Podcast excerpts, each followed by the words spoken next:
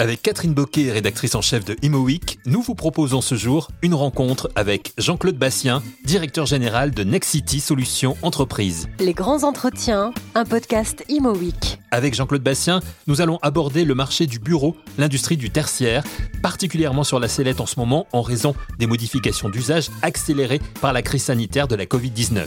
Jean-Claude Bastien fait le point. C'est une banalité de dire que c'est une année terrible.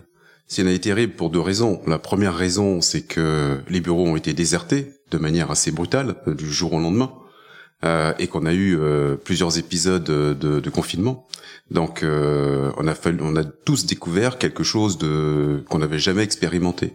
Puis la deuxième chose, c'est que ça vient jeter des doutes, des questionnements assez forts sur l'avenir du marché de l'immobilier tertiaire. Euh, qui était euh, un actif et un asset euh, recherché. le sera-t-il toujours? À quelles conditions? C'est des vraies questions. Alors ces vraies questions, justement, est-ce qu'on se les posait pas un petit peu avant? Déjà Mais est-ce qu'il y a eu une accélération euh, causée par, par la pandémie? Dans votre question, le, le vrai sujet, c'est sur euh, le, les évolutions des usages. Mm. Ça, oui, euh, le Covid ne fait qu'accélérer quelque chose qui était déjà à l'œuvre.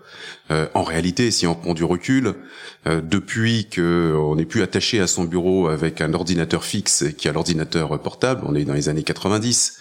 Ensuite, le Wi-Fi pour tous, on est dans les années 2000.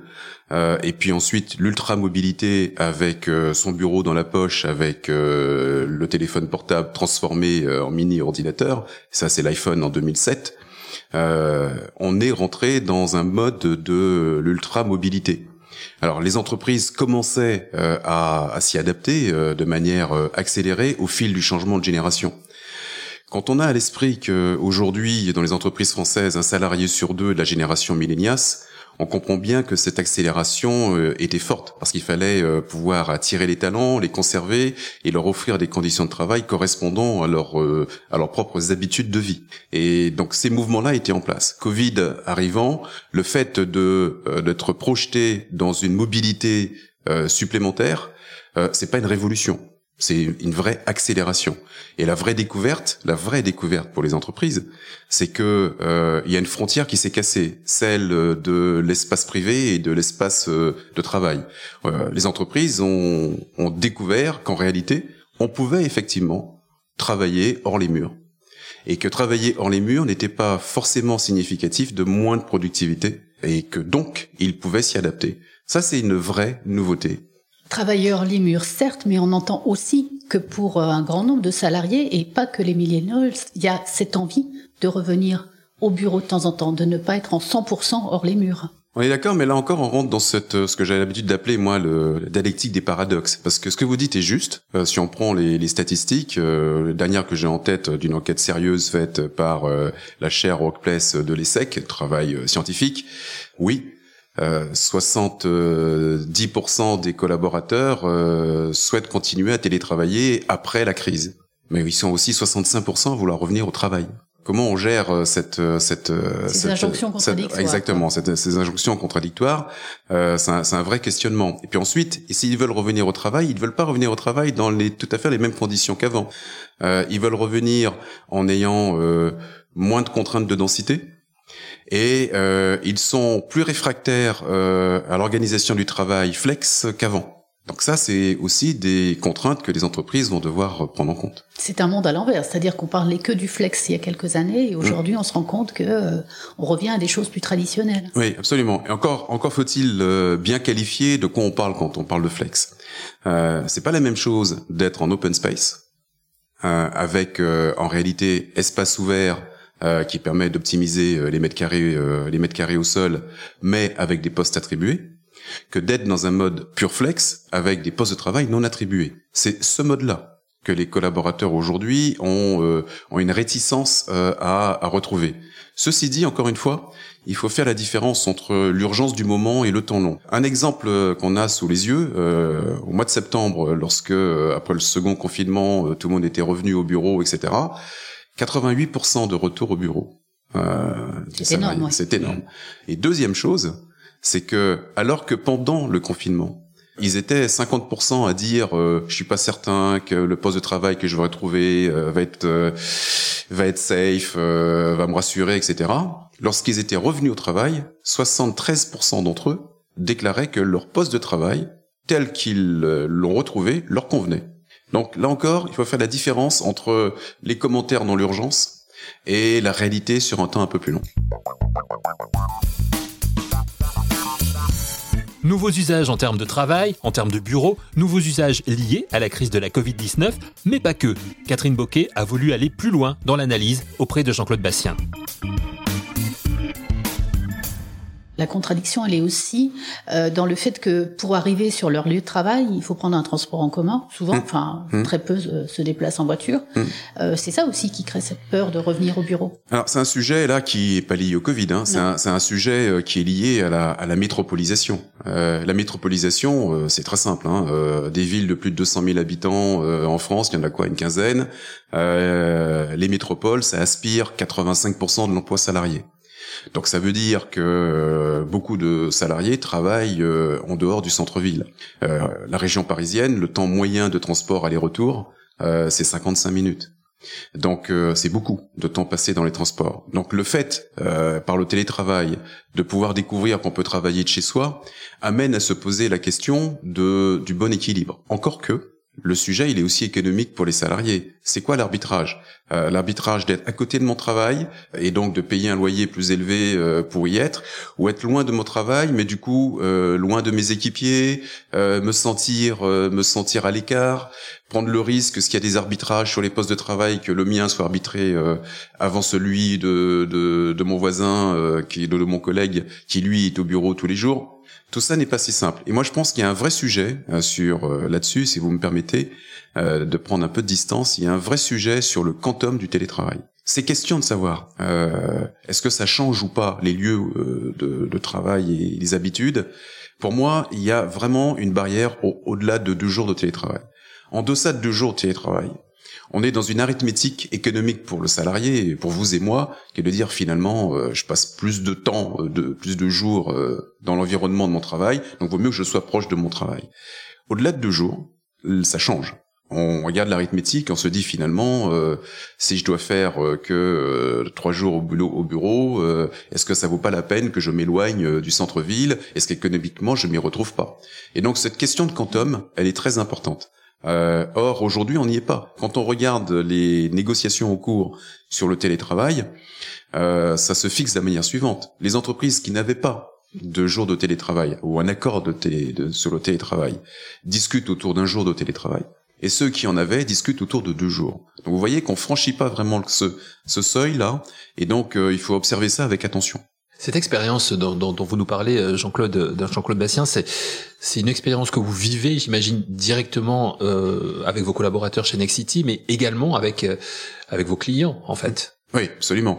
Alors évidemment avec nos collaborateurs. Euh, moi, j'ai été frappé pendant au retour du à la fin du premier confinement. J'ai été extrêmement frappé par la rapidité du retour au bureau. Mmh. et je suis frappé aujourd'hui, aujourd'hui, là, pendant qu'on se parle, du nombre de demandes de collaborateurs qui veulent des attestations pour revenir au bureau. Mais c'est tous les jours en augmentation. Il y a une envie de se retrouver. Euh, il y a une fatigue. Et il y a une autre, une autre chose que j'observe, moi, je parle toujours de mon expérience mmh. euh, d'entreprise, la fatigue de l'encadrement. Euh, de l'encadrement intermédiaire notamment, mmh. euh, la difficulté de, de, gérer les plannings de travail, la difficulté de changer de mode de relation, euh, de suivi des collaborateurs, de suivi euh, de la contribution des uns et des autres, la difficulté à animer du présentiel et du distanciel. Moi, ça m'a sidéré lorsqu'on est euh, revenu du, du, du, confinement et qu'on a eu des collaborateurs qui étaient en distanciel et d'autres en présentiel. Et je regardais les, les réunions, les réunions qu'on faisait, présentiel, distanciel. C'est terrible. C'est terrible parce qu'on n'est pas organisé pour ça en fait. Euh, l'écran est presque un élément d'exclusion. Parce qu'en réalité, très vite, dès qu'un sujet donne lieu à débat, il se débat avec ceux qui sont en présence. Et ceux qui sont à distance, même quand ils lèvent la main, de manière électronique, la petite main jaune, même quand ils lèvent la main, on fait plus attention. Et euh, ils sont spectateurs de ce qui se passe dans la salle. Donc il y a une vraie question Et si on doit s'installer dans cette, euh, dans cette, euh, dans ces habitudes, il y a une vraie question sur comment on fait vraiment pour travailler ensemble en étant en distanciel et en présentiel. Donc ça, c'est mon expérience euh, vécue chez Nexity. Je peux vous dire, pour avoir discuté avec beaucoup d'utilisateurs, que c'est très partagé.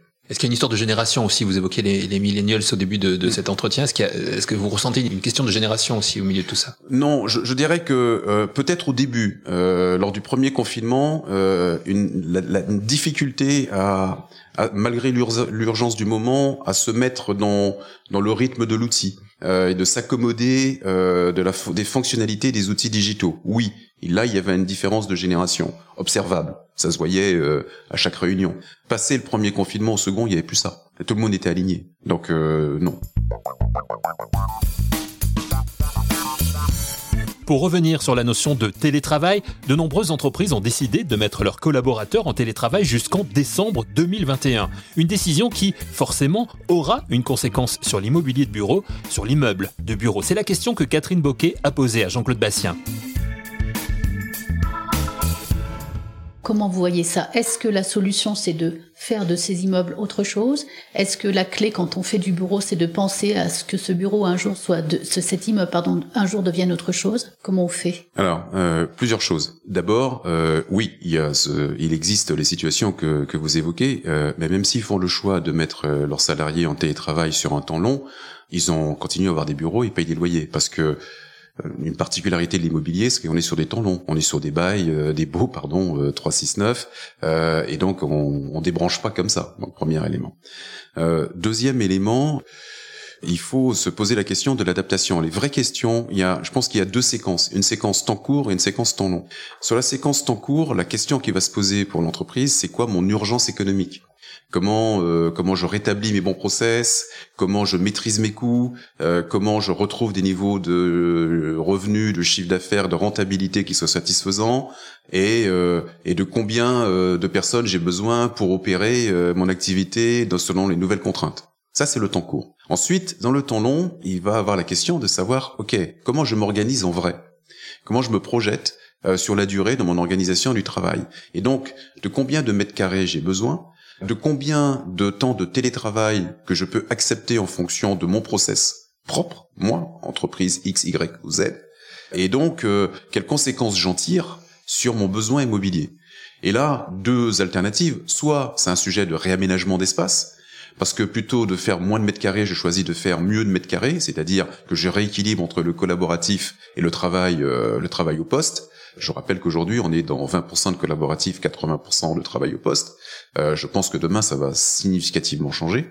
Donc, euh, donc, ceux qui arbitreront entre le moins de mètres carrés et le mieux de mètres carrés, et puis ceux qui diront, moi, en fait, je veux travailler différemment. Je veux effectivement me avoir euh, un centre, euh, un siège social plus petit, avoir euh, des unités peut-être en province pour être plus proche des collaborateurs, parce que ça offre plus d'agilité, et puis une part de télétravail, et puis même peut-être donner l'accès à des tiers-lieux qui permettrait euh, pour les collaborateurs à distance douce euh, euh, d'aller sur des endroits professionnels pour pouvoir travailler.